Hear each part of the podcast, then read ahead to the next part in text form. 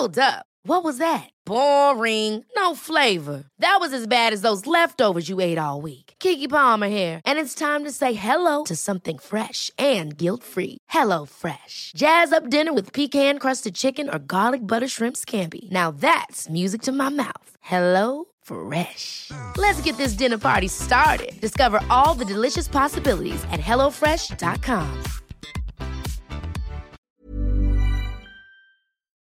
20h05 sur CNews, merci d'être avec nous pour l'heure des Pro 2. Alexandre Devecchio, Michel Auboin, Joseph Massescaron, Amine Elbaï, bonsoir à tous les quatre. Bonsoir. La France. Bonsoir. Bonsoir, c'est un bonsoir discret. Ah, c'est un petit bonsoir. Oui, mais alors vous avez. Alors, vous avez- bonsoir. Ah, j'ai eu peur. Monsieur le préfet, vous allez bien? Je vais très bien, merci. Merci. La France, championne du monde des prélèvements obligatoires. La France qui est septième puissance économique au monde. Le budget de la santé qui s'élève à 230 milliards. Et vous avez l'hôpital public Georges Pompidou à Paris qui est réduit à lancer un appel aux dons pour obtenir un tout nouveau scanner. Alors il n'y en a que deux en France. Euh, ça coûterait entre 1 et 3 millions euh, d'euros. Et voilà ce que demande l'hôpital Georges Pompidou. En cette fin d'année, nous faisons appel à votre générosité pour nous aider à finaliser l'acquisition du premier scanner à comptage photonique pour faire un don en faveur de ce procédé d'imagerie révolutionnaire. L'imagerie serait en couleur alors que habituellement euh, elle ne l'est pas. On a un hôpital qui demande aux Français un petit peu d'argent parce qu'ils n'arrivent pas à avoir les subventions euh, Oui, suffisantes. c'est l'hôpital qui se fait la charité. Non, C'est assez extraordinaire, monsieur le préfet.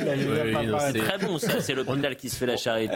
Je le note pour demain matin. Ça pourrait être. euh, On n'imagine pas le, le ministère de la Défense, par, par exemple, faire un appel aux dons en disant on voudrait On renouveler euh, imagine notre- nos, nos canons. euh, euh, voilà. C'est ça, pose un vrai problème de principe sur euh, l'état ou des finances publiques, ou du fonctionnement de la République, ou du fonctionnement de l'administration. Mais ça pose un vrai problème. L'administration est un ogre. J'ai demandé, j'ai appelé plusieurs médecins qui travaillent à la PHP.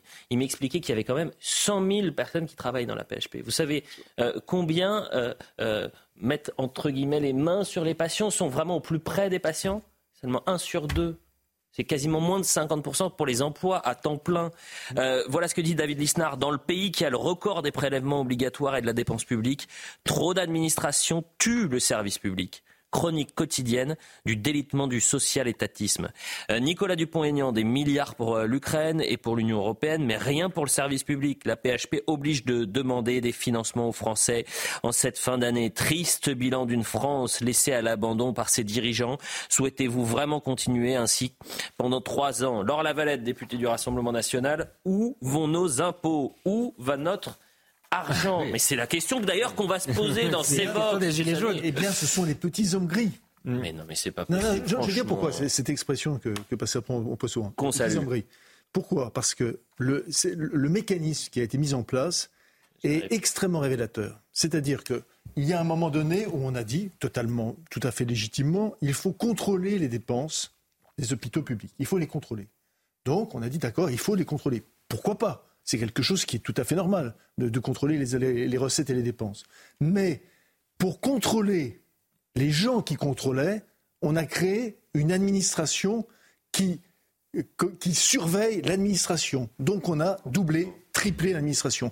Et ce que l'on constate pour l'hôpital public, on peut le constater pour à peu près tout. On Mais peut oui. le constater pour la justice, Mais on oui. peut le constater pour l'armée, on peut le constater à chaque fois. Donc ces petits hommes gris, à chaque fois, Mais- non seulement euh, ils n'ont pas provoqué, euh, enfin ils ne, ils ne conduisent pas à des économies, mais au contraire, ils conduisent d'une manière inhérente. C'est la blague célèbre de, c'est la blague, pardon, c'est la blague célèbre de Coluche avec des énarques. Si vous les mettez euh, au, Sahara, il faut importer du sable dans, dans- euh, voilà.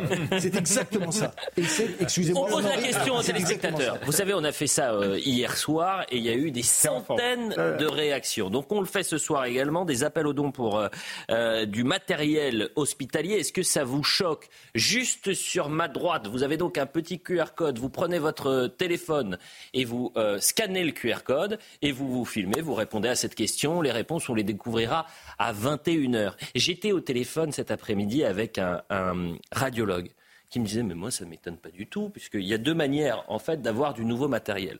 Soit vous demandez euh, à l'administration, soit vous passez par des dons privés.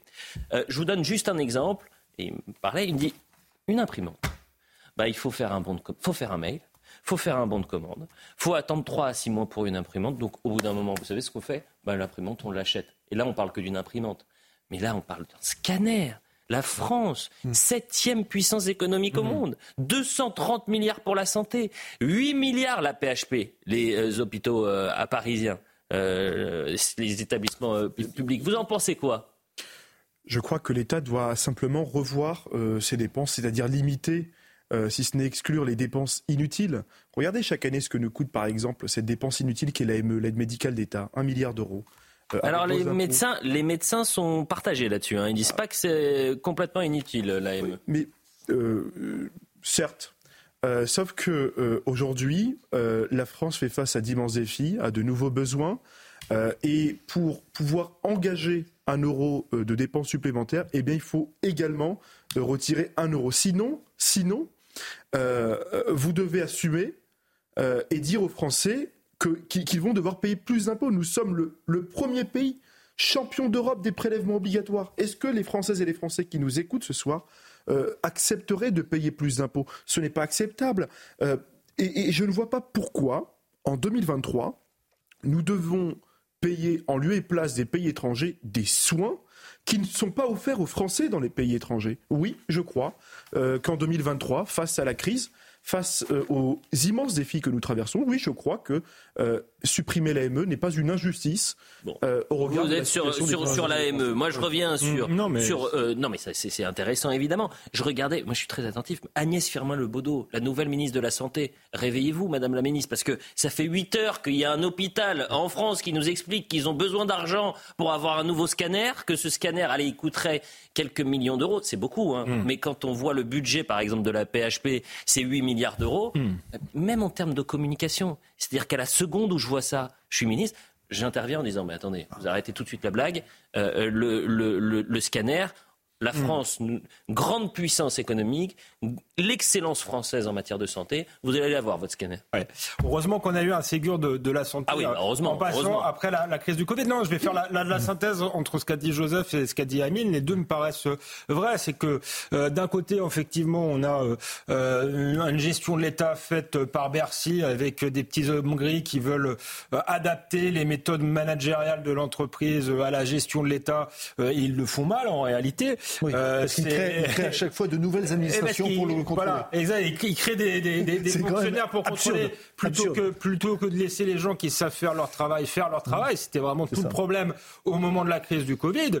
Euh, et après, où va l'argent? Euh, Amine a raison. Il va dans les prestations sociales en, en, tout genre, plutôt que d'aller dans les services publics. Et l'AME en fait partie, mais on a eu un débat sur la loi immigration. on a expliqué que la priorité, un début de priorité priorité nationale, c'est-à-dire que ceux qui arrivent euh, n'ont pas le droit à toutes les prestations sociales euh, d'un coup tout de suite. On nous a expliqué que c'était un scandale, que c'était anti-républicain. Mais si on est vraiment euh, pas capable de payer un scanner à l'hôpital avec le taux d'imposition qu'on a, on est quand même en droit de se poser la question. Oui, est-ce qu'on doit distribuer des prestations sociales au monde entier C'est-à-dire qu'aujourd'hui, la nouvelle génération, c'est-à-dire la jeunesse de France, va supporter dans 5, 10, 15, 20 ans, euh, les dépenses inutiles d'Emmanuel Macron. La dette publique a explosé. 3 000 milliards. 3 000 milliards.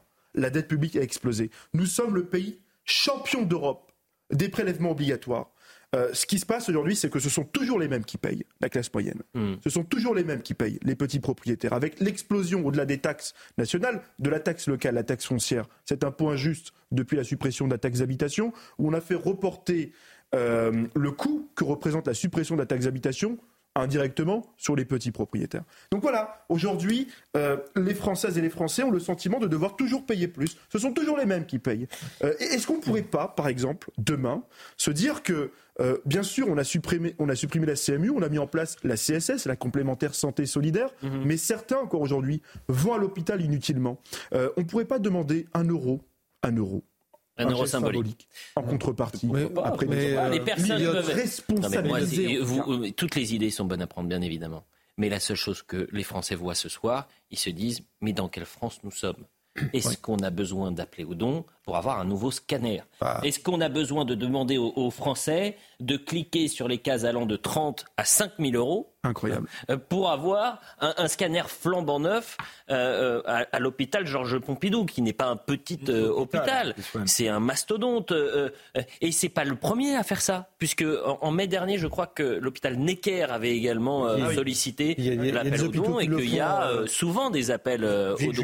enfin, Villejuif le fait aussi. Oui. Alors, ce qui est vrai, c'est que donc- quand il s'agit de recherche médicale, c'est assez normal que Oui. là il y a beaucoup de dons. C'est assez normal que pour le cancer et les autres maladies importantes, il y des dons de fait. Là, sur le matériel, on comprend pas parce que, pardon, moi je croyais que ça, ça coûtait beaucoup plus cher, mais si ça ne coûte excusez-moi, que 2 à 3 millions sur le budget d'hôpital, c'est pas beaucoup. Alors c'est ce que me disait un, radiologue. Peut-être qu'il euh, peut-être qu'il euh, Hmm. s'est trompé sur les chiffres et que ça coûte un peu plus. Mais même, je vais vous dire, même si ça coûte euh, plus cher que 1 à 3 millions Oui, d'euros, oui. c'est un scanner, c'est l'excellence française, c'est la santé.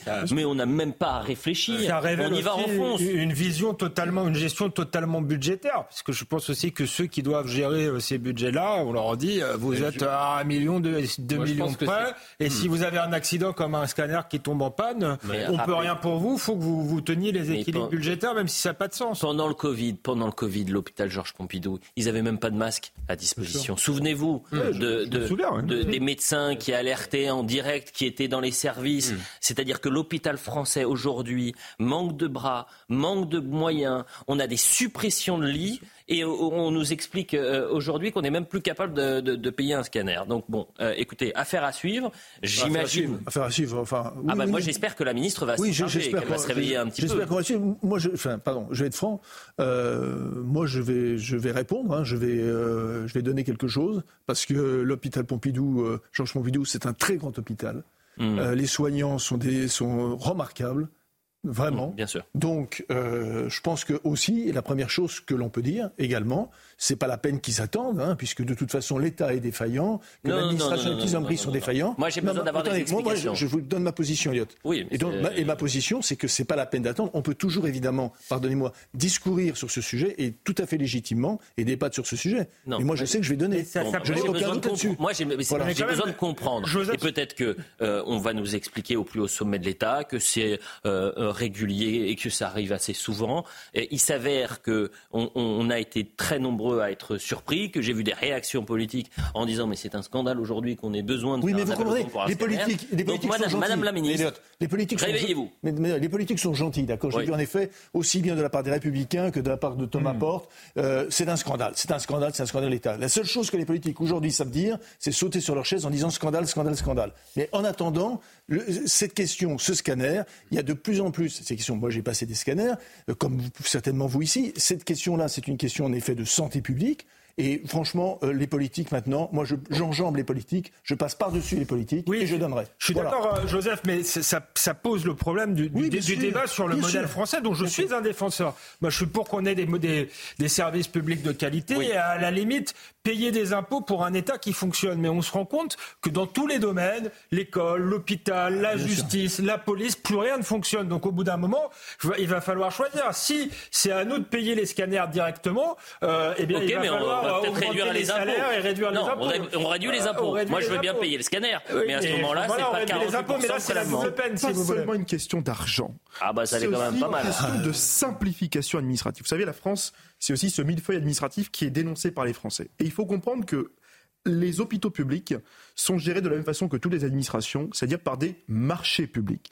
Et ces règles de procédure en matière de marché public Oui. répondent à des règles de commande publique à l'échelle de l'Union européenne, qui sont devenues tellement complexes, qui prennent tellement de temps en matière d'achat public que les administrations, et on le voit à l'instar de cet hôpital, préfèrent passer par des dons plutôt que par un marché public qui prendra un an, deux ans, trois ans pour être exécuté. Ce qui veut dire qu'aujourd'hui, nos entreprises, nos entreprises françaises, Mhm. ne sont plus compétitives parce qu'elles font face aux règles tellement rigide de l'Union européenne en, matière de marché public que nos administrations et encore, On en reparle à 21h. Et encore, à l'arrivée, et encore à l'arrivée, c'est pas sûr. Hein. ils auront peut-être un photocopieur. c'est possible. Euh, on, euh, on, remet le, le, le, QR code, le Civox, des appels aux dons pour un matériel, du matériel hospitalier. Est-ce que cela vous choque? Vous prenez votre téléphone, vous vous filmez, vous répondez. Est-ce que ça vous choque? Est-ce que ça vous choque pas? Eh bien, on verra toutes vos réponses, enfin quelques-unes, parce que vous êtes très très nombreux à réagir. Donc, euh, on, on, verra quelques réponses à, à 21h tout pile, puisqu'on parle des services euh, public. On va parler des services de proximité. C'est très intéressant de voir que les déserts médicaux, par exemple, un Français sur trois vit dans un désert médical. Donc euh, euh, ces sujets-là, c'est toujours compliqué de les traiter quand vous avez en sept ans six ministres qui se mmh. sont succédés. Je ministre de la Santé. Je peux, dire quelque chose juste, sur les, déserts médicaux. Vous savez ce qui coûte le plus cher à la sécurité sociale aujourd'hui? Non. Les frais de transport. Parce que justement, on a fermé très intelligemment des technocrates, des hôpitaux qui, au passage, faisaient vivre aussi la région. Parce que généralement, quand vous avez hmm. euh, un hôpital, vous avez des commerces à côté, etc. Bah, Allez-y. Non, mais vous avez ouvert la, la bonne Oui, parce que je voulais vous, vous montrer ce sujet passionnant. Parce que cette question-là aussi, cette question-là, c'est une, c'est évidemment bien sûr la question du numerus clausus. Oui. Même s'il a été rebaptisé, ça reste toujours le numerus clausus. Et vous savez comment euh, comment on arrive à contourner le numerus clausus? Pas l'immigration.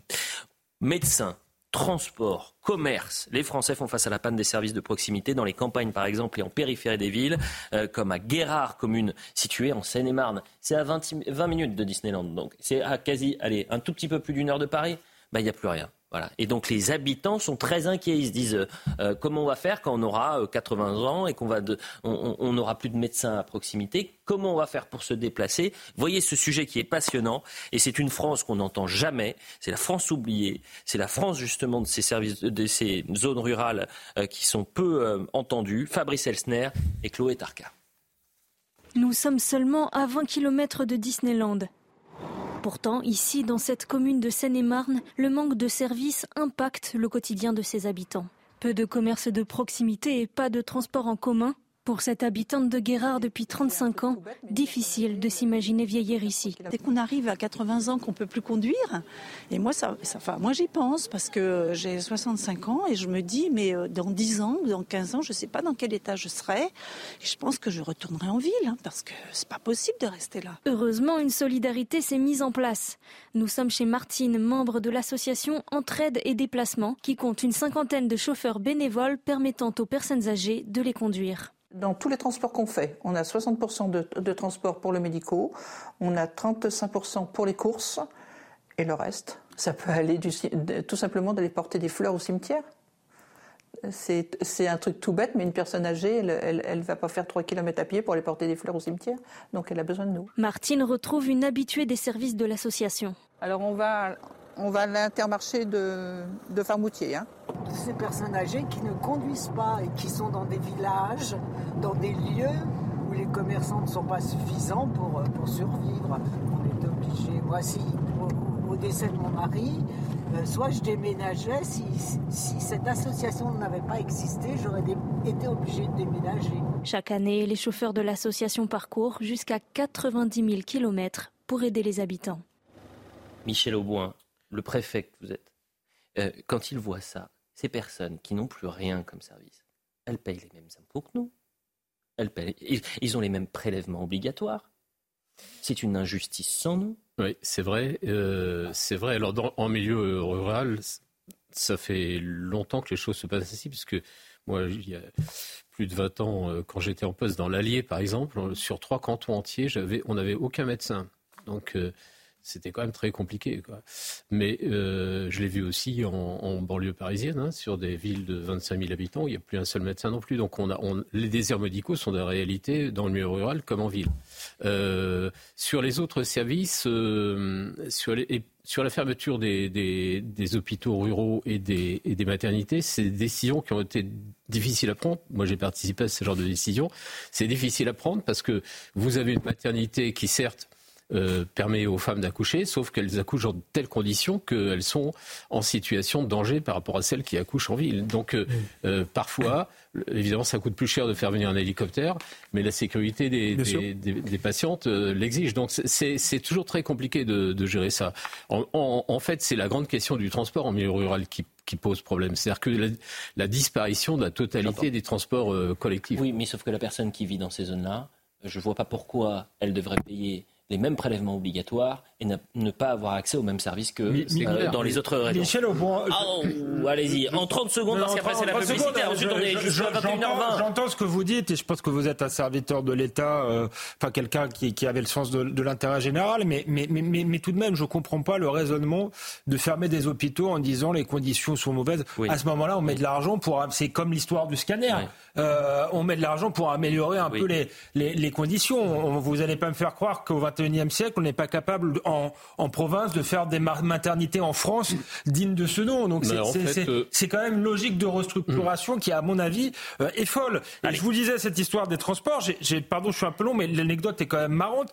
J'étais dans le taxi, je discutais avec le taxier, et comme les frais d'ambulance coûtent cher, les taxis prennent en charge euh, les malades qui peuvent pas euh, se déplacer. Il me disait c'est impossible avec la Sécu, on se fait pas rembourser. Mmh. Et avant, c'était des taxis libéraux, c'est-à-dire que les, les patients appelaient directement les taxis. Comme l'État veut faire des économies, ils ont choisi maintenant, ils vont créer une, une administration dédiée pour gérer les choses. Donc euh, les malades vont devoir appeler, je ne sais pas si ça va être une bureaucratie folle. Et attendez, pour faire des économies, le taxi m'a expliqué qu'ils n'auront plus le droit de prendre un seul patient. Donc il faudra qu'ils fassent du covoiturage. Trois, du covoiturage. Et il m'a expliqué qu'il y aurait eu un chimio, euh, une personne en chimio, une personne en dialyse, etc., etc. On est dans une logique administrative folle. Je suis désolé, Michel Aubin. Ça ne fait pas faire d'économie. Euh, euh, n'importe quelle personne de bon sens comprend que ça peut pas marcher. La publicité, on revient dans un instant. On va parler de Romans-sur-Isère, la mère de Romans-sur-Isère, Marie-Hélène Toraval, qui a été d'un courage absolu ces dernières semaines, menacée de mort, attaquée. Il y avait même une manifestation qui était en train de s'organiser dans sa ville parce qu'elle a osé, osé dire euh, certes, c'est condamnable l'ultra-droite qui vient faire des manifestations sauvages dans ma ville, mais le vrai sujet de société, c'est l'ultra-violence, c'est la délinquance. Donc arrêtez euh, de euh, ces écrans de fumée, parlons des vrais sujets. Et bien pour ça, elle a été menacée et attaquée, et l'un des auteurs de ces menaces de mort a été interpellé. Comparution est jugé demain. Et là, on attend la décision de justice. Hein. Là, ça va être intéressant. On en parle juste après la pub. La suite de l'heure des pros avec Alexandre Devecchio, Michel Auboin, Joseph Massescaron et Amine Elbaï. Je le disais avant la publicité, la mère de Romans-sur-Isère qui a été euh, menacée de mort à de nombreuses reprises, eh bien, l'un des auteurs suspectés euh, de ces menaces va être jugé demain en comparution euh, immédiate. Un individu suspecté d'avoir menacé de décapitation la mère. Merci à la police judiciaire qui a interpellé l'individu suspecté de m'avoir envoyé une menace de mort via Instagram. Je salue le travail des enquêteurs. C'est un soulagement pour moi et mes proches. Jugement demain en comparution immédiate. Bravo donc aux forces de l'ordre, bravo aux enquêteurs. Maintenant, c'est à la justice de prendre ses responsabilités. C'est à la justice. de, euh, justice doit être rendue. Oui, c'est clair. Enfin, bon, moi, je, suis un peu optimiste, mais je pense quand même que s'il est en, comparution immédiate, avec une affaire qui a été menée euh, rapidement, c'est que sans doute la justice a l'intention de frapper. Sans ça, je vois pas l'intérêt. Non, mais vous pouvez, alors ça c'est un peu technique, mais vous pouvez très bien dire euh, on renvoie le dossier pour préparer notre défense. Et euh, il y a plusieurs options dans ces cas-là. C'est-à-dire que cet individu, euh, imaginons qu'il ait déjà été connu des services de police, déjà condamné, que sais-je, ils peuvent très bien le placer en détention provisoire en attendant son procès. Bah, c'est une possibilité. Pardonnez-moi, quand vous menacez, quand vous menacez de décapiter ou de tuer euh, une mère, hmm. un édile, hmm. un élu, quel que soit un professeur, un policier, que sais-je, bah, il y a peut-être un moment où vous pouvez prendre vos responsabilités. Aminel Bailly, vous qui avez été d'ailleurs euh, menacé, de, mort. à plusieurs reprises. Les Français n'aspirent pas seulement à la comparution immédiate, mais aussi à la prison immédiate. Les Français aspirent à la prison immédiate pour toutes celles et ceux euh, qui s'en prennent aux élus de la République, pour toutes celles et ceux qui touchent à un uniforme de la République. Si tu touches à un pompier, un élu, un gendarme, un policier, si tu touches à un uniforme de la République, eh bien, euh, la sanction doit être immédiate. C'est la prison immédiatement. Hmm. Et euh, ce qui, n'est pas compréhensible aujourd'hui, c'est que toutes celles et ceux qui se cachent derrière des pseudos, et on le voit sur les réseaux sociaux, tous ceux qui euh, se cachent derrière l'anonymat, se croient impunis. et cette impunité-là, aujourd'hui, elle donne le sentiment d'avoir un État totalement défaillant, un État euh, fort avec les faibles, mais faible avec les forts. Et, on attend de la justice et on attend de ce jugement une réponse pénale exemplaire. Vous mmh. imaginez pas, Elliot, le nombre d'élus locaux qui, vous disent mais nous en 2026 on repart pas, ah on met en danger la vie de notre famille, on met en danger la vie de nos proches, euh, on s'est simplement engagé euh, dans, dans, les conseils municipaux pour aider euh, le voisin, pour faire en sorte que la voirie soit rénovée, pour faire en sorte que les écoles soient rénovées. On ne veut pas être menacé. Vous imaginez aujourd'hui, si on ne renforce pas la réponse pénale pour tous les auteurs de menaces, eh bien, l'État démissionnera. pardon, ce que dit Yamine est très important parce que, euh, en plus, le mot menace, le, mot menace, c'est pas menacé du style on t'attend à la sortie. Non, c'est pas ça. C'est-à-dire que aujourd'hui, la menace, c'est la décapitation. C'est-à-dire c'est totalement, on est passé à un stade qui est qui n'a plus rien à voir. C'est-à-dire on est vraiment dans la menace terroriste. On est dans la menace terroriste. Ce, ce n'est pas euh, voilà, je, je, vais te menacer, euh, repeindre ton portail ou ce genre de choses. Non, c'est-à-dire que le mot même menace, il faudrait trouver un mot en français, il est, trop faible. C'est pas suffisant. Puis jeudi, un cap a été franchi. Elle avait dit ça dans les colonnes du Figaro le 30 novembre dernier. J'ai reçu un message privé sur mon compte Instagram dans lequel un utilisateur me menaçait de mort en m'annonçant qu'on allait jongler avec mon crâne. J'ai déposé plainte immédiatement. C'est la mère C'est la mère, bien sûr, qui l'avait annoncé le 30 novembre dernier. Mais alors, Donc en moins d'un mois, on, a trouvé le, suspect. Pour l'instant, présomption d'innocence. On peut saluer David Lisnard à ce sujet. Pourquoi donc? Le congrès des maires de France cette année, il ne portait pas sur les violences faites contre les élus? Euh, Rappelons-le quand même, euh, à l'occasion du Salon des maires. ça a été une inquiétude qui a été avancée par l'ensemble des maires de France, euh, devant le président de la République. Ah, le président était présent? Il me semble que le président. mais je crois qu'aussi, vous avez raison, le dernier jour, il, est venu. Le, mais, jour, le jour du congrès, les élus de la République ont fait part de leurs inquiétudes. La maire de Romans-sur-Isère, Marie-Hélène Toraval, elle n'a pas été appelée une seule fois par le président de la République. Ah, c'est scandaleux. Elle a été appelée par un membre du cabinet de l'Élysée. Euh, je crois que c'est le directeur de cabinet. Mais jamais elle a eu un échange avec Emmanuel Macron dans cette séquence-là. Apparemment, il, prend le temps de, recevoir ou de faire recevoir euh, Yacine Bellatar. Donc, il, a, il a des, priorités qui sont étonnantes. Effectivement, mieux étonnantes pour un président de la, République.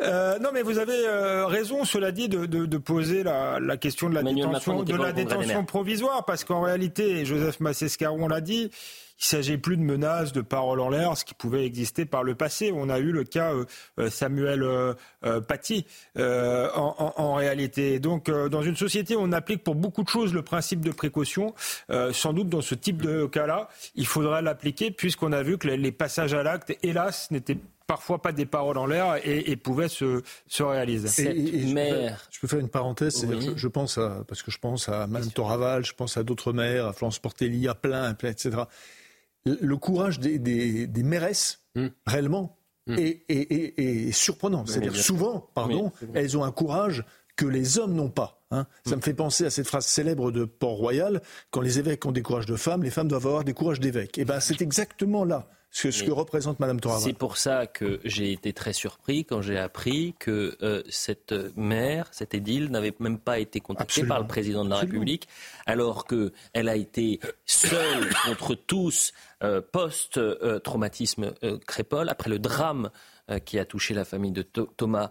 Et c'est l'occasion d'avoir une pensée pour la famille de Thomas euh, ce soir, puisque les semaines qui ont suivi, on a préféré parler de l'ultra-droite et de ces euh, nazillons qui ont manifesté sauvagement dans le quartier de la Monnaie. Et elle a été seule face à une meute idéologique en disant condamner bien sûr cette manifestation sauvage, mais priorité des priorités, c'est l'ensauvagement de la société, c'est la délinquance, c'est l'ultraviolence, et ce sont euh, quelques délinquants qui pourrissent la vie du quartier, notamment dans le quartier de la Monnaie. Et pour avoir dit ça, elle est menacée. L'insécurité, ce n'est pas un ressenti, c'est une réalité vécue. Voilà ce que dit Marie-Hélène Toraval le 7 décembre, qui est partagée par 80% des Français. Je me sens en danger, je ne me sens pas en grande liberté.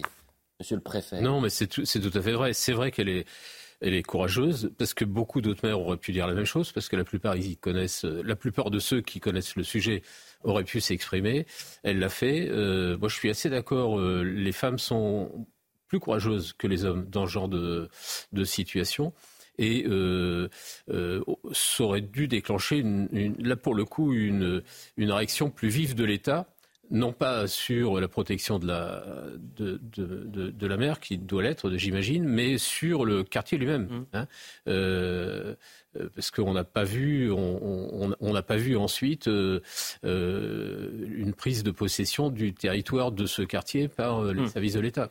Voilà ce qu'on pouvait dire et on, on connaîtra peut-être la décision demain. Euh, puisque euh, l'auteur présumé euh, comparait, comparution immédiate est jugé en comparution immédiate, mais le dossier peut être renvoyé. On est impatient d'avoir le profil de l'individu d'ailleurs. Exactement, exactement. Il ne serait peut-être pas surprenant que c'est quelqu'un qui est déjà connu des services de police et de justice pour d'autres méfaits. la loi immigration à présent, Éric Coquerel, le député de la France Insoumise, était l'invité euh, d'honneur de France Info. Vous allez l'écouter. Euh, là, c'est saisissant de voir le décalage qu'il y a euh, entre l'idéologie de l'extrême gauche et la volonté des Français. Voilà ce que dit Eric Coquerel. Si on compare avec nos voisins européens, on manque même d'immigration de travail. On n'a pas de problème de regroupement familial. Ce n'est plus que 4% des visas. Déchéance de nationalité pour les binationaux, préférence nationale, remise en question du droit du sol. Tout ça, l'extrême droite en a rêvé. Monsieur Macron l'applique. Le moins que l'on puisse dire, c'est que cette loi est à jeter entièrement. À jeter entièrement. Euh, je rappelle que le nombre de premiers titres de séjour octroyés chaque année en France a augmenté de 153% entre 1999 et 2022. Il est passé de 125 000 à 316 000 par an. C'est quasiment la ville de, hmm. la ville de Nantes. Euh, on la jette, cette loi immigration? Ah, ce, qui est, intéressant, vous avez rappelé les chiffres, euh, et euh, Dominique Régnier, qui avait fait une étude comparative des lois immigration dans les différents pays européens, dit que même après cette loi, euh, l'arsenal mis en place par la France pour éloigner les personnes en situation irrégulière et limiter les flux est beaucoup plus faible que dans tous les autres pays européens. Donc ce qui est problématique avec Éric Coquerel, il a le droit de, si vous voulez, d'être un idéologue et de, vouloir un monde sans frontières euh, il ment sur euh, la, réalité. Pour avoir un vrai débat, euh, il faut être au moins d'accord sur les faits. le problème, c'est qu'il est dans la négation des faits, et après, on voit bien que effectivement, lui est dans une vision sans, sans mais qu'il l'assume. Mais moi, je veux vous dire, il a entièrement raison. Il faut la mettre à la poubelle pour en faire une plus dure. Ça, voilà. vous avez raison, Monsieur Coquerel. On va donner la parole aux Français. Vous allez voir, la loi immigration, elle ne sera pas du tout celle que vous voulez. Joseph Massescaro. Il y a dedans une expression qui est, intéressante euh, dans, le premier tweet que vous avez montré, je crois que c'est le premier. Il y a euh, l'expression immigration de travail. Oui. Or, il faut bien savoir que c'est euh, aujourd'hui, on parle de moins en moins. Avant les politiques, vous disiez, il y a l'immigration légale, l'immigration illégale. Aujourd'hui, on vous explique doctement qu'il y a l'immigration de travail et les autres, et que cette immigration de travail est une nécessité. Mais là, pardonnez-moi, mais M. Coquerel est totalement d'accord et en phase avec les éléments de langage de M. Macron, hmm. du gouvernement et aussi du MEDEF. C'est drôle. Mm, mm, mm, le MEDEF dit exactement la même chose que M. Coquerel. Qui, qui l'eut cru? Qui l'eut cru En tout cas, voilà, c'est donc euh, peut-être que M. Coquerel est l'idiot utile de, du, du, euh, du grand patronat. Je me permets de vous couper. Je me permets de vous couper. juste un point rapidement. rapidement. Il a parlé de Dominique Régnier. J'aurais pu parler de j'aurais pu parler de Didier Lesky, d'accord, Didier Lesky, dont, dont, le parcours euh, lui-même plaide en, sa faveur, qui est le directeur de l'Office d'immigration, qui dit exactement la même chose que Dominique Régnier. C'est quand même bizarre. Et que ce qui est intéressant, deux extrémistes. Ce qui est intéressant en plus ce qui est intéressant, c'est que cette immigration de travail ne cesse de baisser n'a cessé de baisser aujourd'hui pour, pour, être, euh, pour euh, passer, pardonnez-moi, sous la barre des 50%. Donc cette immigration, d'accord, faisons-le avec les chiffres et regardons. Mais chiche. La tribune dans le Figaro de René Frigozzi, qui a été une figure et qui est toujours du, Parti socialiste, très intéressante cette euh, tribune. Euh, la gauche française, accompagnant la bien-pensance woke, a renoncé à innover et s'abandonne à la plus forte euh, pente, plutôt que de chercher les moyens de préserver les acquis et les principes démocratiques face au bouleversement provoqué par la mondialisation. La gauche française, accompagnant la bien-pensance woke, a renoncé à innover, s'abandonne à la plus forte pente, celle de la victimisation, de de la mesquinerie, du ressentiment, de la repentance et de la soumission. La, la, France est prisonnière de ses propres lois sur ce sujet. Euh, la générosité des Français a atteint sa limite. D'ailleurs, la, loi sur l'immigration ne va pas si loin que ça en réalité. Aujourd'hui, à l'heure où je vous parle, vous avez 12 000 sans-papiers qui sont pris en charge par l'État dans les dispositifs d'hébergement d'urgence. Ah je vous rappelle que chaque jour, les juridictions administrative condamne l'État français et les préfectures à prendre en charge dans les dispositifs d'hébergement d'urgence euh, des personnes qui en principe doivent être expulsées parce qu'elles sont sous OQTF. Enfin voilà, la France marche complètement sur la, complètement sur la tête sur ces questions-là. Donc il est temps, je crois, de, de simplifier le droit. Et, et s'il y a une chose à jeter, euh, bien évidemment, pour répondre à M. Coquerel, c'est tous les tabous, finalement, qui ont été opposés aux législateurs tout au long de cette loi autour euh, euh, de, l'immigration. Et, je crois que nos députés, de droite comme de gauche, doivent vraiment se réunir. Et, à un moment, il y a quand même un principe de base qui doit être opposé aux législateurs. C'est le principe de réalité. Hmm. Les Français n'en peuvent plus. Ils peuvent plus payer pour ça. Quand vous avez aujourd'hui 10 millions de pauvres, plus de 5 millions de chômeurs, eh bien, il faut faire des choix. Euh, je préférerais toujours que 1 euro soit dépensé utilement pour les Français plutôt que pour un clandestin qui n'a rien à faire. Ce discours est le même, exactement le même, pardon, hein, qui a été tenu par le Parti socialiste de danois. Hmm. Oui, pour justifier. justifier. C'est exactement ça. Mais c'est pas la gauche qui est dans le déni. C'est pas la gauche qui est dans le déni. Parce que l'électorat de gauche, majoritairement, ah, il est sur votre position. il est favorable à ça. Non, c'est l'establishment de gauche. Ah bah oui, bien sûr. Ça, c'est différent. Vous avez raison. Et ce qui est intéressant, c'est de voir que en matière migratoire, la France euh, est plus laxiste que ses voisins. Bien sûr. C'est-à-dire que la loi immigration mmh. qui pourrait être euh, euh, validée mmh. par, on attend le, mmh. les, grands sages, du Conseil constitutionnel, eh bien, ça nous permettrait de rattraper un certain retard parce qu'en matière d'immigration, la France, une sorte de laxisme permanent. Voyez le sujet qui est passionnant de Célia Gruyère. Si pour une partie de la classe politique, la loi immigration est trop dure, la France resterait pourtant l'un des pays européens les plus ouverts en la matière. Par exemple, le niveau de langue requis pour obtenir un titre de séjour reste plus bas qu'un bon nombre de pays de l'Union européenne. Il faut acquérir le niveau A2 en France contrairement à l'Allemagne, la Finlande ou encore les Pays-Bas qui exigent le niveau B1. Une des mesures phares, comme la régularisation des travailleurs étrangers dans les métiers en tension, permet également à la France de garder une politique d'immigration ouverte. Autre exemple, la prise en charge de la santé des sans-papiers. Comparé à l'Allemagne, l'Autriche, la Suède, le Danemark ou encore les Pays-Bas, la France propose un système quasiment unique au monde, permettant un accès aux soins beaucoup plus large. Selon Didier Lesky, directeur de l'Office français de l'immigration qui publie une tribune dans Le Monde, même si le Conseil constitutionnel valide la loi immigration, la France restera l'un des pays les plus ouverts de l'Union européenne. En témoigne notamment le domaine de l'hébergement d'urgence inconditionnel, un hébergement même pour ceux qui font l'objet d'une obligation de quitter le territoire. La France se rapproche tout de même de certains pays en durcissant notamment l'accès aux allocations familiales et le regroupement familial. Bah, moi, je me, dis qu'Éric Coquerel, il a entièrement raison. que cette loi, on la met à la poubelle. Et on fait la loi Chiche, chiche monsieur. Il est vice-président de l'Assemblée nationale, hein, euh, Éric Coquerel, je crois. En tous les cas, c'est un, grand nom de l'Assemblée. Donc, monsieur Coquerel, vous avez raison. Donnez, président de la Commission des lois, pardonnez-moi. Donnez la parole aux Français. Il y a un référendum. Tiens, chiche, référendum. 10 questions. Et on va voir si son électorat euh, est contre les propositions euh, qui seraient faites. C'est sûr. À la limite que M. Coquerel, qui vient de l'extrême gauche française, qui n'existe d'ailleurs qu'en France, ce type d'extrême gauche au nom de la démocratie française qui accepte toutes les opinions, même les plus farfelues, ça c'est pas très grave. Ce qui était très grave, c'est quand même que la gauche républicaine, elle, ait passé une alliance. C'est pour ça que le, texte de René Frégosi, que je connais bien, qui est une amie, euh, est, important. Parce qu'il y a quand même aujourd'hui euh, un certain nombre de, d'anciens élus, euh, de cadres euh, du Parti socialiste qui sont en train de se dire que leur parti a fait une énorme erreur en passant en alliance avec l'extrême gauche. Vous ils ont un siège, ils sont un siège au chaud à l'Assemblée. Monsieur Olivier Faure, il est très content d'avoir son siège. parce qu'ils sont plus en face du tout avec leur propre électorat. Enfin, je pense qu'on. Oui, alors, alors, soit ils sont à la, à la, ramasse, mais moi je crois pas. Euh, ils sont pas. Pour l'instant, leur stratégie leur permet pas d'être majoritaire à la prochaine élection présidentielle, mais je crois que vraiment ils tablent sur, euh, sur la France d'après, en quelque sorte. Il faut un pari euh, démographique, en pensant d'ailleurs que tous ceux qui, qui viendront voudront une politique d'extrême gauche qui est qui est quand même qui est quand même pas dit. Hum. Euh, mais mais je crois que c'est c'est ce que pensait le... Parti communiste en Iran aussi. C'est ce que c'est exactement ce qu'il euh, oui et ils ont mal fini. Ils ont mal fini. Il faut choisir ses alliances effectivement. J'ai fait une recherche pour vous à ce sujet d'ailleurs.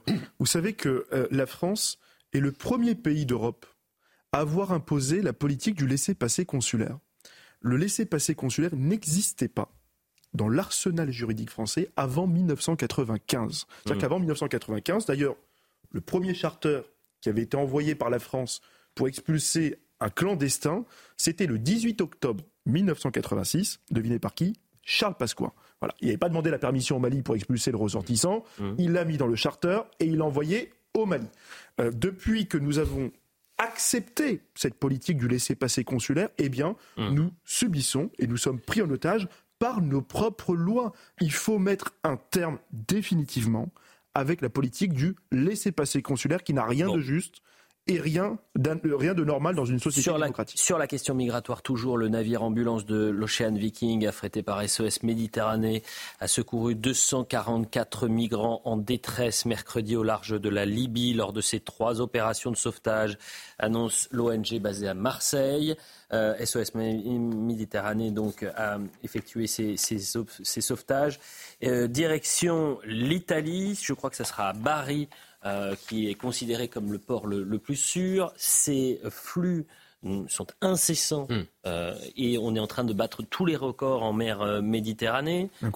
on oublie complètement on évacue complètement la question des, effaré parce que en fait ces associations peuvent nous amener des milliers de gens tous les jours et le flux s'alimente de lui-même et, et, personne euh, personne n'y fait barrage. C'est l'Europe qui est assez responsable de cette affaire parce que si on avait du sauvetage en mer à faire, c'est comme une mission de service public, donc c'est hmm. plutôt Marine nationale de le faire. Hmm. Si on était dans la lutte contre l'immigration, oui, ce serait plutôt à Frontex avec les marines nationales euh, hmm. concernées. Et si on était dans une opération de lutte contre l'immigration, pardon, mais les bateaux qui opèrent les sauvetages en mer devraient ramener sur leur propre euh, sur le point de départ les gens qui sont sauvés en mer. D'ailleurs, on devrait le faire aussi nous parce qu'on n'est pas très à l'aise sur cette affaire, parce qu'on a laissé passer des dizaines de milliers de gens qui, qui ont franchi la, la Manche pour rejoindre le Royaume-Uni, alors qu'on était censé les arrêter sur notre propre frontière. Donc mhm. on n'est pas très bon en France, ni d'un côté ni de l'autre. Ça n'empêcherait pas l'Europe de prendre un peu euh, à, bras, le corps. C'est très intéressant de voir le, le, le, trajet de, de, le trajet de l'Ocean Viking. Ça s'est passé ah mercredi vers 1h du matin. Ils ont entendu un appel de 13 d'une embarcation en bois surchargée. Ils ont donc euh, mis à, l'eau trois canaux pour porter au secours de 122 personnes. Après ce premier sauvetage, les autorités italiennes ont immédiatement désigné Bari comme lieu sûr de débarquement. Puis alors, l'Ocean Viking se dirigeait vers le nord. Un bateau en bois également surchargé a été euh, repéré. Rebelote, on vient les sauver. Et tant mieux que ces personnes-là soient sauvées. Secouru 106 personnes. L'opération était encore en cours quand un autre bateau en détresse a été repéré à 26 km de l'Ocean Viking. Et là, c'était 16 personnes sous la coordination des, des autorités. 244, 18 mineurs non accompagnés qui arrivent donc sur les côtes italiennes depuis janvier 2023. 2678 migrants sont portés disparus après avoir tenté de traverser. C'est terrible ce qui est, dommage. Cette affaire, pardon, cette affaire crée des morts, des noyés. Je veux dire, c'est inévitable. Dès lors qu'on alimente tous ces flux, on aura forcément des noyés. Parce que le, grand principe des passeurs, c'est on met les gens avec un moteur qui va jusqu'à la moitié de la mer, euh, sur des bateaux qui sont surchargés, et évidemment, ensuite, il faut aller les secourir. Donc, euh, tant qu'on laisse faire ce système, on va avoir des, malheureux qui vont euh, perdre la vie. Retour en France à présent, un mineur isolé mort dans une rixe à, à, Limoges, des suspects, tous mineurs isolés. Alors là, c'est des rixes entre Pakistanais et Turcs. Euh, ce genre de scène devient euh, habituel et ça se passe à Limoges. Euh, et c'est devenu, vous allez entendre certains témoignages qui disent, en fait, trois, à quatre fois par semaine, sur cette même place, il y a des tensions entre les, les, les communautés. Exactement. dommage. On écoute. c'est sur la place Winston Churchill à Limoges qu'une rixe entre bandes a éclaté ce lundi. Un mineur isolé turc âgé de 16 ans est décédé après avoir été blessé à l'arme blanche. Il était accompagné de trois autres mineurs turcs quand ils se sont fait prendre à partie par un autre groupe. Vers 17h30, travaillant au bureau, j'ai entendu euh, des bruits, euh, des exclamations. Donc je suis venu voir la fenêtre. Et là, j'ai vu un groupe de 5-7 personnes contre un groupe de 3 personnes qui, se, qui avaient tous enlevé leur ceinture en cuir et qui se donnaient des coups de ceinture en cuir euh, violemment. Il y en a même un du groupe des trois qui est tombé par terre et qui a été lapidé au sol, enfin par à coups de ceinture et tout ça. Et les deux groupes, ce que j'ai vu après, les deux groupes se sont séparés. Le groupe de 3 est parti dans la rue euh, en face et le groupe de 7 est parti direction Place d'Aisne. Cinq suspects, des mineurs pakistanais SDF âgés de 15 à 17 ans, ont été interpellés et placés en garde à vue. Tous ni leur implication quant au coup mortel porté à la victime, mais reconnaissent leur présence sur le lieu des faits. Pour ce témoin, ce genre de scène est habituel sur la place. Trois, quatre fois par semaine, il y a des altercations euh, violentes euh, sur cette place. Hein, à, à divers niveaux, mais voilà. Une information judiciaire a été ouverte par le parquet de Limoges. Des personnes impliquées dans la rixe sont toujours activement recherchées.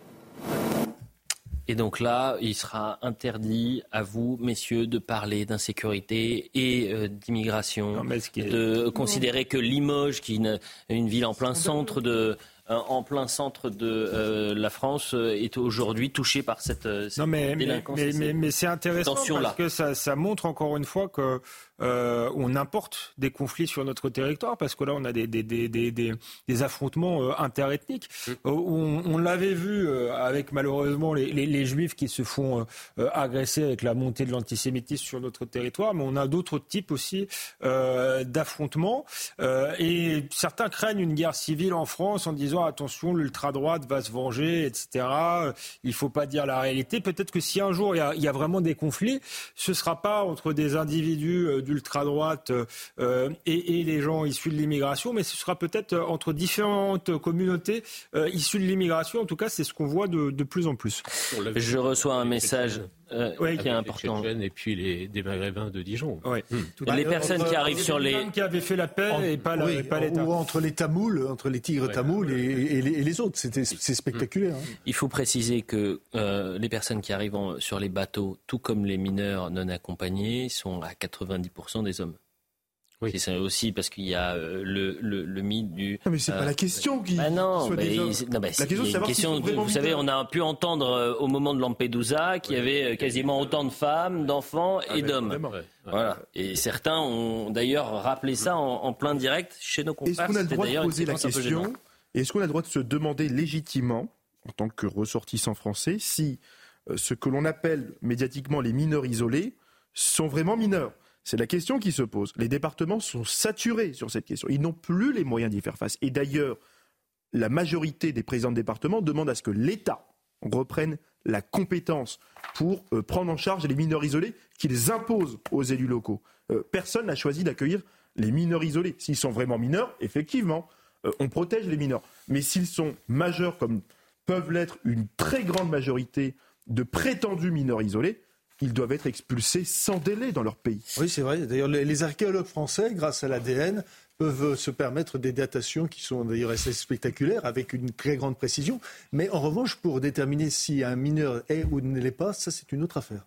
On va pas, puisqu'on parlait d'Eric Coquerel euh, tout à l'heure, écoutez bien ce qu'il va dire sur euh, ce qu'il appelle la montée de l'extrême droite. Et peut-être que vous allez y voir un certain aveu euh, assez perturbant, c'est-à-dire que il se félicite de cette montée, puisque ça pourrait permettre de ressouder la gauche en, vue d'un bras de fer mm-hmm. entre ce qu'il considère être l'extrême droite et euh, l'extrême gauche. Il rêve d'un second tour Mélenchon. Le grand soir. Le grand soir. Non, il rêve d'un second tour Mélenchon. Le Pen. Bah oui, évidemment. Éric Coquerel, dans toute son œuvre. Qui, perdra très largement. Quand il y a une montée de l'extrême droite dans un pays, des idées d'extrême droite, en général, euh, la gauche se rassemble, même quand elle a été très divisée avant. Hein, c'est l'histoire de 34 où, le Front populaire se rassemble après une manifestation contre l'extrême droite, entre des gens qui avant avaient des mots, ah, des, mots pas très doux entre, entre eux, Parti communiste, Parti socialiste à l'époque. Donc moi je crois que la montée de l'extrême droite peut favoriser le fait qu'on retrouve une gauche qui se rassemble. Mais il a fallu la montée de l'extrême droite. Elle ne peut pour gagner que se rassembler sur ce qu'a fait sa force en 2022, c'est-à-dire un programme de rupture, qui était le programme de la Nupes. Si par exemple c'est une gauche qui se rassemble sur le plus petit dénominateur commun, qui serait juste le refus de l'extrême droite, mais qui serait finalement le fait de s'accommoder du système, ça on connaît, ça nous a donné Hollande, ça a donné Macron, ça ça ne marche pas. Bon, pas grand-chose à dire de plus là-dessus et c'est pas forcément très intéressant cette euh, analyse. Euh, parlons de la police et des gendarmes. Euh, on a eu un premier bilan puisque il y a plus de 10 000 policiers nationaux qui ont été blessés cette année, 4 000 policiers qui ont été blessés pour des violences volontaires, ce qui fait 27 policiers par jour qui sont en moyenne blessés avec des séquences extrêmement lourdes. On a eu euh, la séquence euh, des euh, réformes des retraites. Pendant trois mois, vous avez eu des manifestations avec, il ne faut pas l'oublier, 1600 policiers et gendarmes qui ont été blessés. Sainte-Soline, ça a concerné les gendarmes. Et vous avez eu également les, émeutes. Voyez le sujet de Mathilde Couvillier-Fornois et Audrey Berthaud. L'année 2023 a été particulièrement rude pour les forces de l'ordre. Entre les manifestations contre la réforme des retraites, celles à Sainte-Soline ou encore les émeutes de cet été. Des violences qui ont entraîné des dispositifs inédits. Premier exemple, le 1er mai, près de 12 000 policiers et gendarmes ont été déployés partout en France, dont 5 000 à Paris. Plus de 400 membres des forces de l'ordre ont été blessés ce jour-là, selon le ministre de l'Intérieur. On a eu une, addition de manifestations avec euh, des groupes, notamment l'extrême gauche, des groupes puscule plutôt euh, Black Bloc, euh, Antifa, etc., venus non pas pour exprimer un mécontentement social, mais pour brûler, pour semer le chaos, pour tuer du flic, n'ayons pas peur. Plus tard, fin mars, lors des nombreuses manifestations contre le projet de bassine à Sainte-Soline, les gendarmes aussi étaient en première ligne. 47 d'entre eux ont été blessés, selon le procureur de la République de Niort. Ça fait bientôt 40 ans que je suis euh, gendarme je, n'ai pas souvent vu un tel niveau, une telle concentration de, de ce niveau de violence-là. Ensuite, fin juin, les émeutes qui ont touché grandes et moyennes villes ont également été un marqueur frappant pour les forces de l'ordre cette année. Des émeutes bien plus violentes que celles de 2005 selon un syndicat de police. Au 31 octobre 2023, la police nationale a enregistré 10 762 policiers blessés, dont près de 4 000 à la suite de violences volontaires.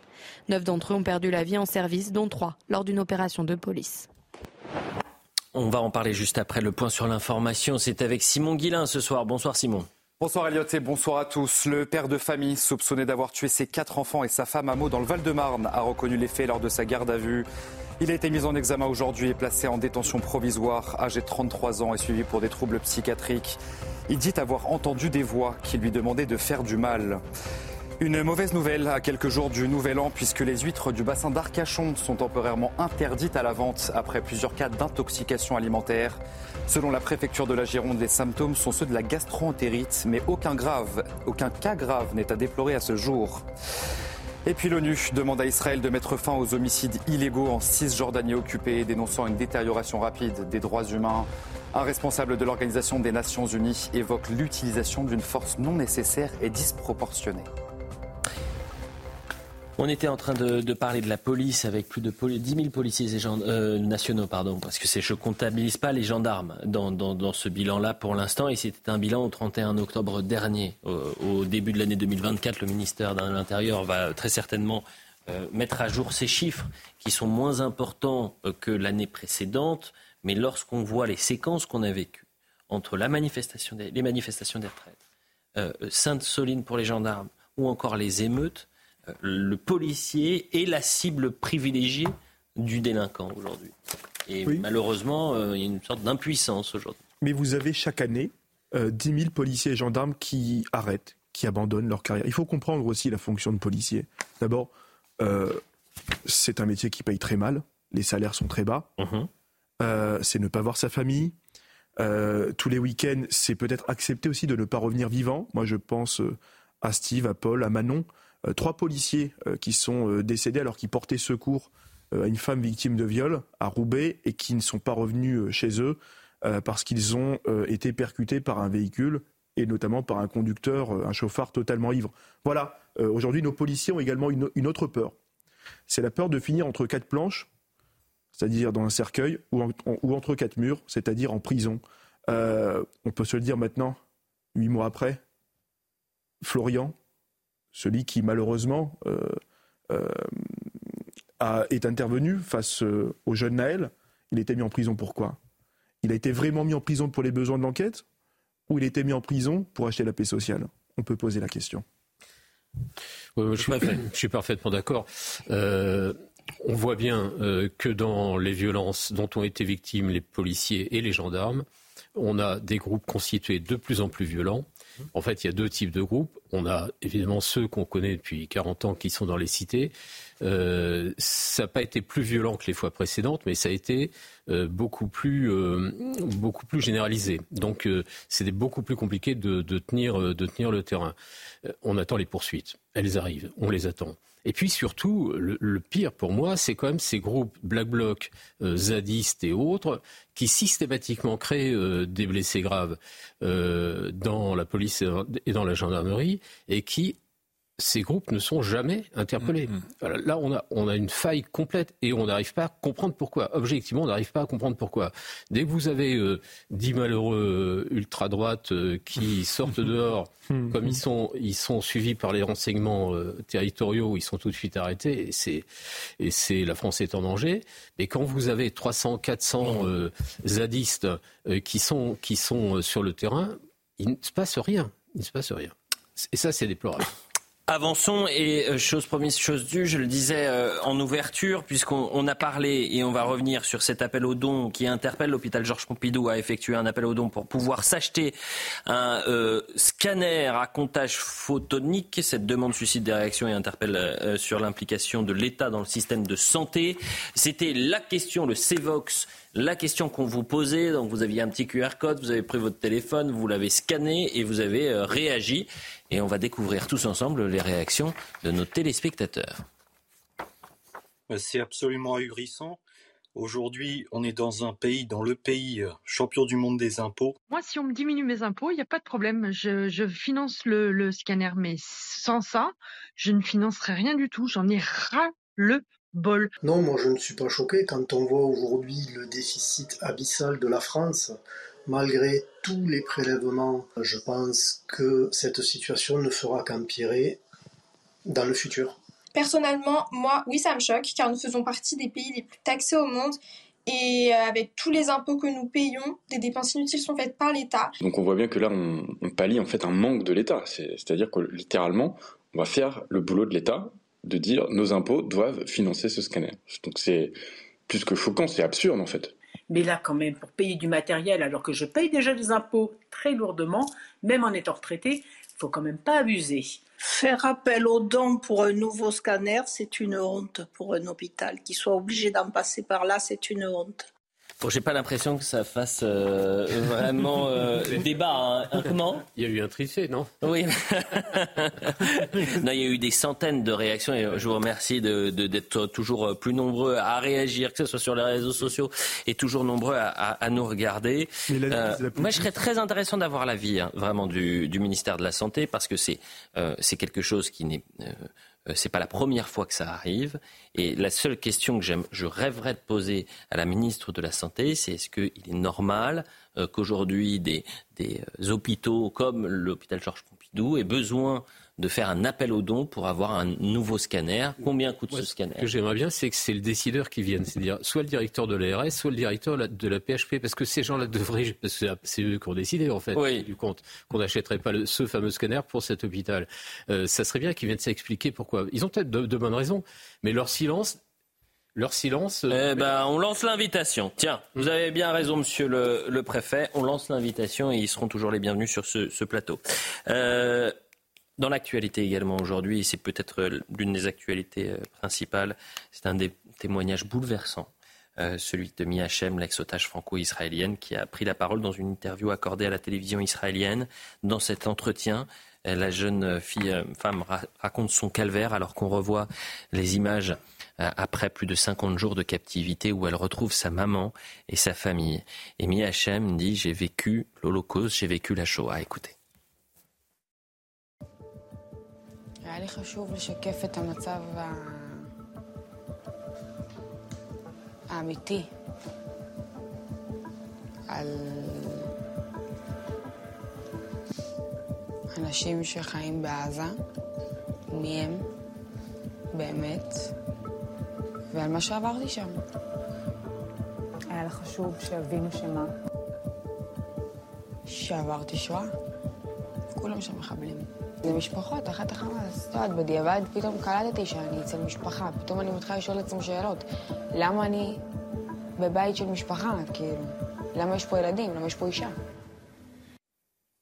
Voilà pour les mots de, de Miachem euh, qui euh, faisait euh, partie de, de ces euh, otages qui ont été euh, libérés il y a un peu moins d'un mois. Quel regard vous portez sur ces, ces déclarations C'est important aussi de savoir comment mm. ils ont été faits captifs pendant ces, sûr, ces cinquantaines de jours. Bien sûr, c'est important.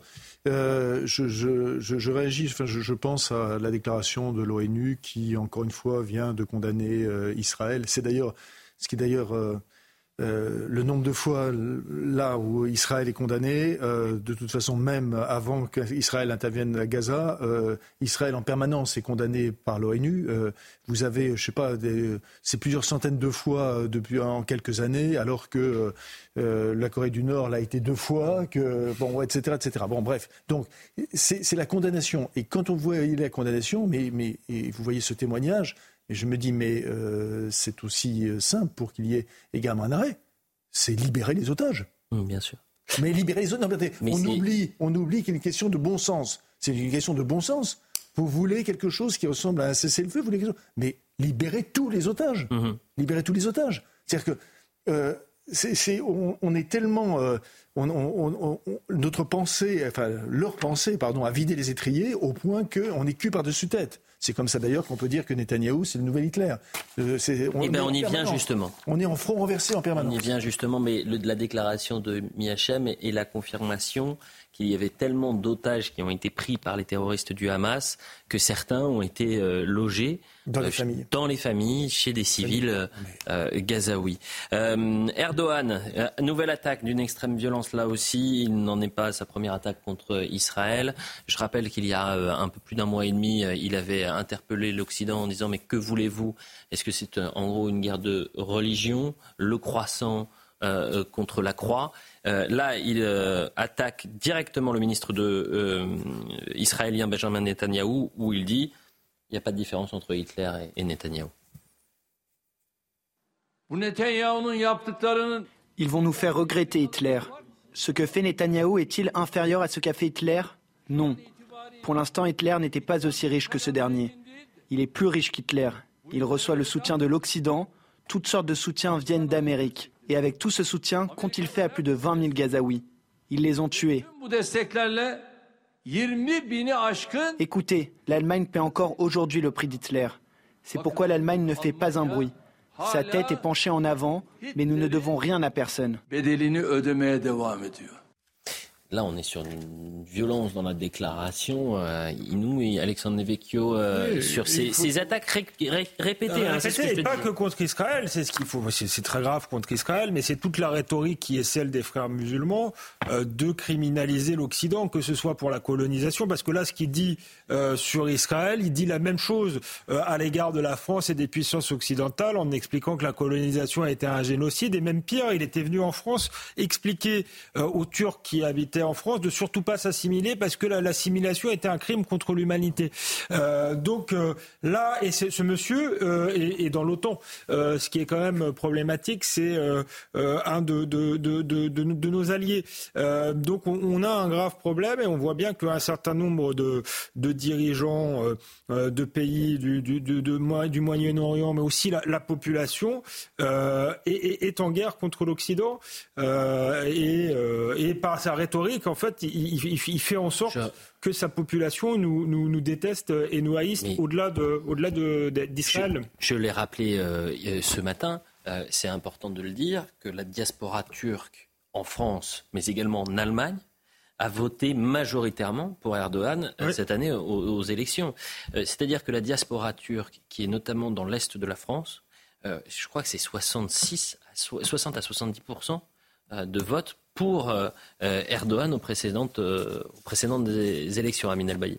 Mais vous savez, les diasporas et, la problématique des diasporas est une problématique à laquelle euh, les gouvernements qui se sont succédés en France depuis 30 ans n'ont pas voulu voir.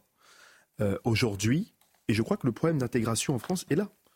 Euh, quand on parle d'assimilation, on peut confronter l'échec de la politique d'assimilation à la française face à l'influence mmh. des diasporas. Vous avez aujourd'hui, à l'intérieur même des quartiers populaires en France, des jeunes issus de ma génération, issus de l'immigration, ou dont les parents sont issus d'immigration, qui vous disent euh, Nous, on n'est pas français. On est d'abord issus du pays euh, mmh. dont est originaire nos parents.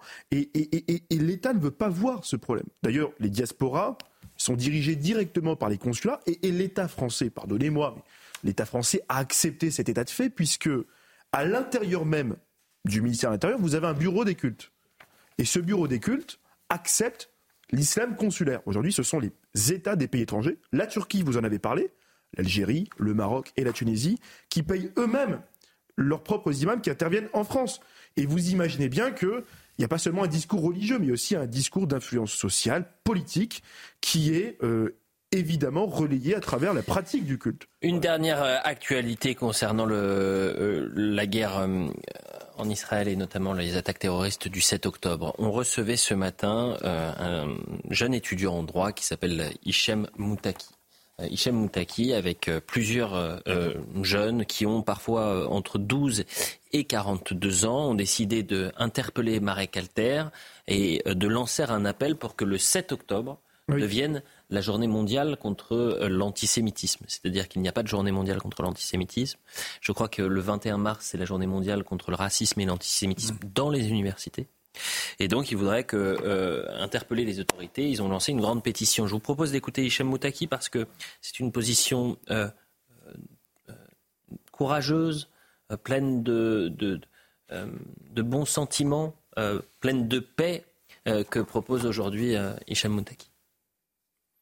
On a tous été bouleversés par les tragiques événements du 7 octobre dernier.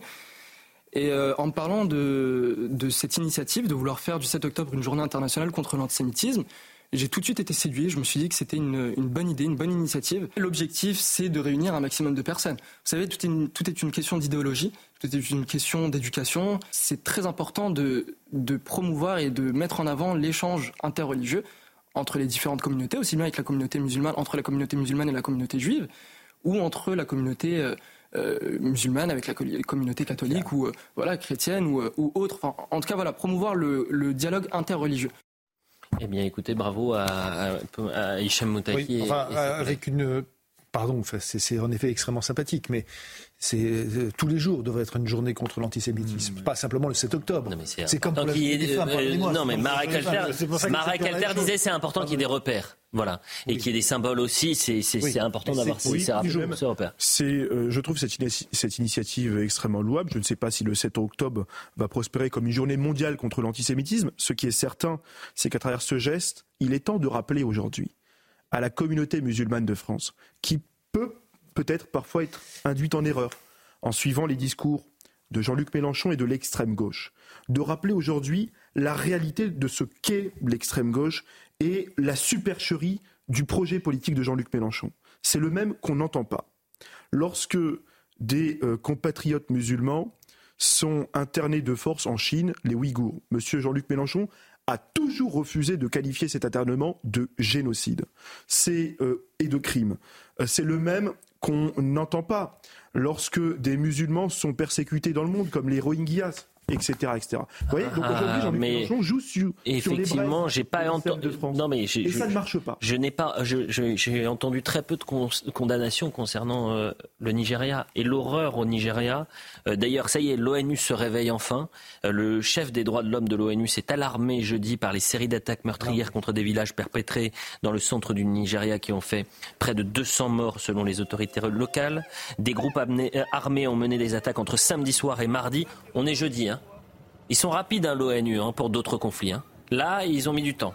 Euh, dans le plateau au Nigeria, une région en proie plusieurs euh, années à des tensions religieuses et ethniques. Les attaques ont eu lieu pendant les fêtes de Noël. L'état du plateau est situé à mi-chemin entre le nord et la majorité musulmane et le sud à majorité chrétienne.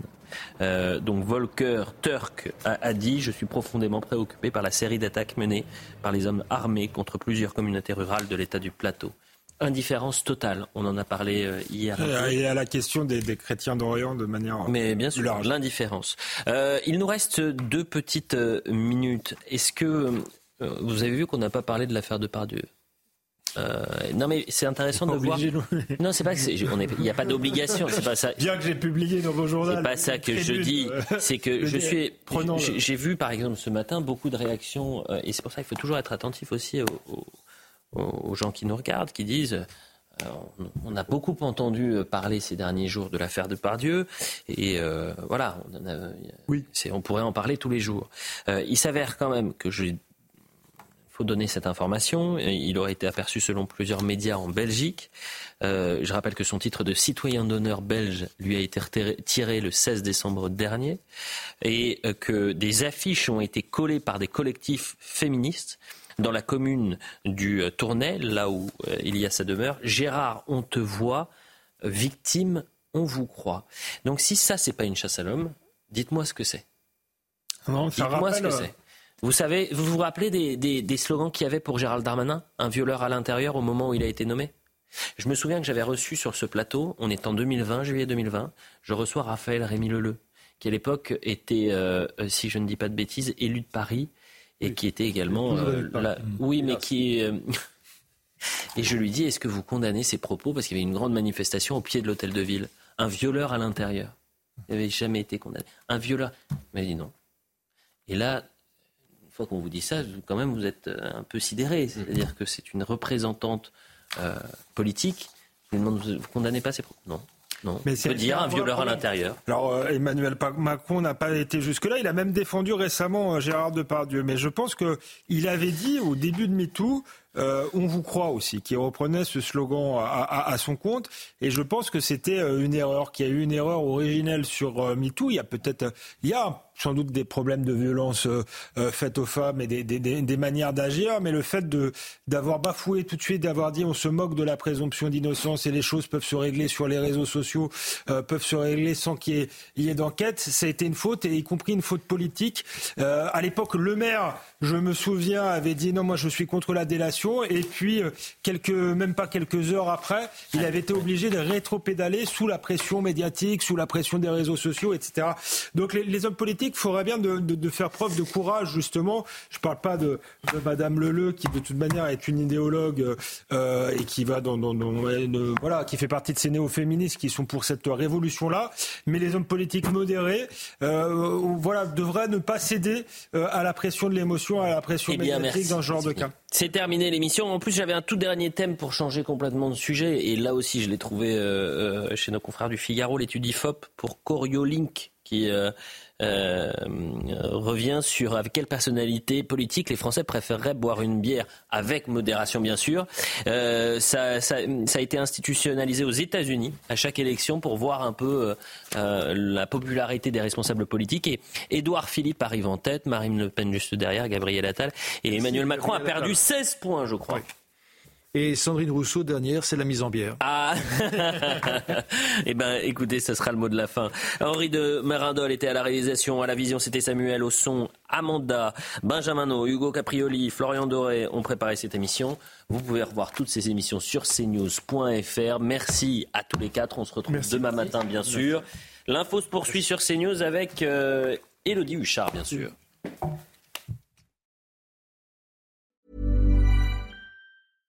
Selling a little or a lot?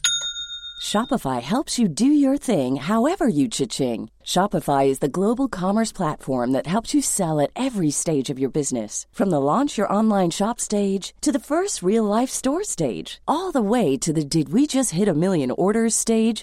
Shopify is there to help you grow. Shopify helps you turn browsers into buyers with the internet's best converting checkout. 36% better on average compared to other leading commerce platforms because businesses that grow grow with Shopify. Get a $1 per month trial period at shopify.com/work. shopify.com/work. Hold up. What was that? Boring. No flavor. That was as bad as those leftovers you ate all week. Kiki Palmer here, and it's time to say hello to something fresh and guilt-free. Hello Fresh. Jazz up dinner with pecan-crusted chicken or garlic butter shrimp scampi. Now that's music to my mouth. Hello Fresh. Let's get this dinner party started. Discover all the delicious possibilities at hellofresh.com.